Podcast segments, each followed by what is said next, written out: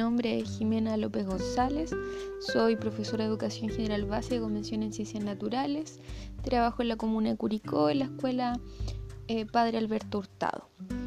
Em, el objetivo que yo prioricé se desprende del OA1 de quinto año básico y que corresponde a explicar que todos los seres vivos están formados por una o más células y sus niveles de organización a partir de la selección de preguntas científicas y demostrando interés por conocer los seres vivos. Lo seleccioné porque primero es forma parte de una de las grandes ideas de la ciencia y es importante para poder abordar temas más complejos, por ejemplo, después para poder entender eh, cómo los seres vivos obtienen su energía. Además, creo que las grandes ideas de la ciencia se van construyendo a partir de ideas pequeñitas, como corresponde a, a este objetivo.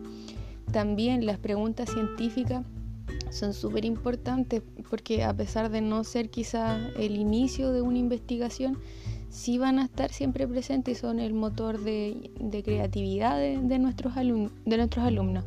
Y también esto se relaciona directo con uno de los indicadores que seleccioné, que argumenta científicamente la selección de preguntas realizadas como bien lo decía, es el motor de la creatividad, es el motor que va a impulsar también sus investigaciones, lo nuevo que ellos van a aprender.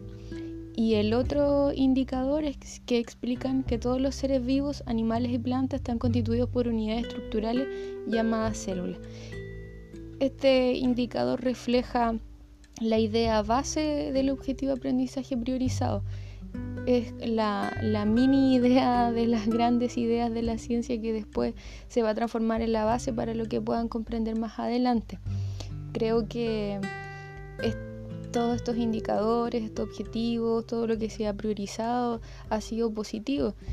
Ha sido súper complicado, pero a la vez ha sido gran, gran ayuda.